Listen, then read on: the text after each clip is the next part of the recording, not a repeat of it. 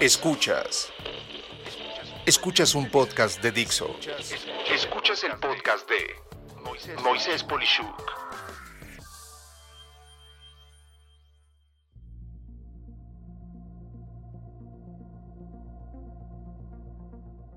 El manejo de la adversidad, una característica clave del liderazgo. En todo momento de la historia puedo ver ejemplos de grandes líderes que han podido navegar la adversidad de formas ejemplares.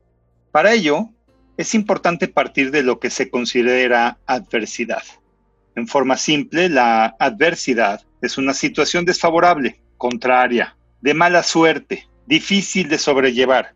Es un infortunio, un suceso o una situación que se caracteriza y está dominada por la desgracia en la que se encuentra una persona, empresa o grupo. Casi siempre la adversidad se relaciona con la teoría del cisne negro, que es una metáfora que describe un suceso inesperado y de gran impacto. Por tanto, para que un evento pueda considerarse como un cisne negro, se tienen que reunir tres requisitos principales. Uno, que sea altamente improbable, es decir, que no existe evidencia de que vaya a suceder.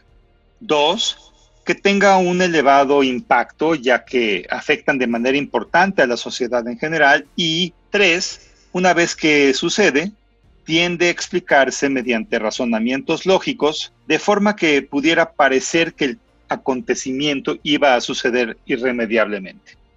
En otras palabras, estas amenazas o situaciones que no podemos evitar, pero sí tenemos que afrontar, son la situación ideal para ver la diferencia entre líderes muy buenos en responder a la adversidad y los que son vencidos por ella. Y vaya que he visto ejemplos en este 2020 sin por ello decir que antes no se daban temas de adversidad o incluso que en el futuro no haya iguales o peores cisnes negros que conduzcan a una adversidad mayor. Entonces, ¿cómo maneja un buen líder la adversidad?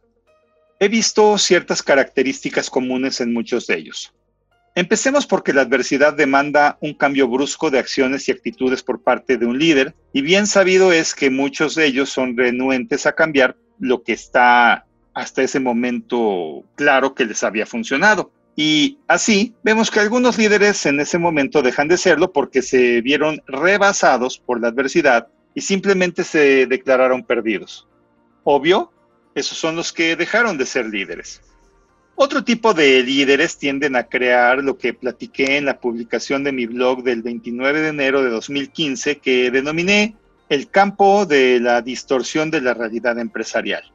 Y a reserva de dirigirte a ese episodio de mi blog en la liga mpolishuk.blog, que vas a encontrar en este podcast al final, en esencia se fijan un espejismo donde dicen haber vencido la adversidad cuando en realidad van apenas recorriendo el camino para lograrlo, pero se paran y claman victoria anticipada.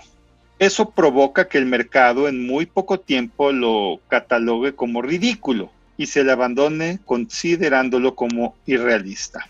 El líder en el que me quiero enfocar es el que sí hace algo dramático y diferente. Y puedo decirte que este tipo de persona tiene varias herramientas para hacer frente a la adversidad. De entrada, no es fácil, más bien yo diría que es casi imposible que pierda la moral y se desmotive. En cada tropiezo ve un aprendizaje y busca una nueva solución. Al hacer esto, pone el ejemplo y los demás se direccionan observando esa actitud como su ejemplo. Prohíben que la desmotivación nuble su proceso de toma de decisiones. Para seguir, se fijan un punto al cual llegar en el largo plazo, como su faro para no perder el camino, pero a su vez establecen acciones medibles, fáciles de ejecutar, a manera de pequeñas metas que van avanzando hacia esa meta de largo plazo.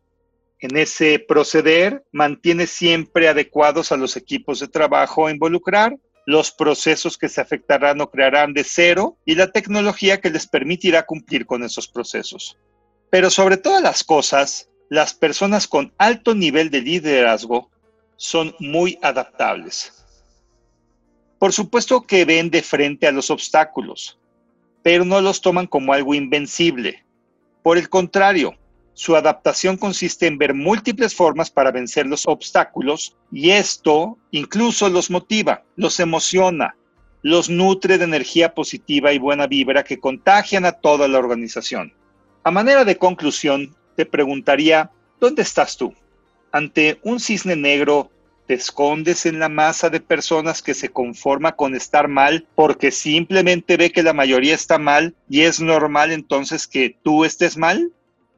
O más bien, ¿ves a ese cisne negro como la gran oportunidad de hacer algo diferente, agresivo y que permita aprovechar esa eventualidad? Por lo menos yo he visto que sí hay esperanza. Hay muchos que si bien le tienen respeto a la adversidad, puedo asegurar que les escucho una y otra vez decir cómo sí hacer algo, cómo tomar un nuevo rumbo de acción y cómo sacar de ventaja todo esto. Y esos, para mí, son las personas indispensables hoy y siempre. Soy Moisés Polishuk y agradezco que me hayas escuchado. Hasta la próxima.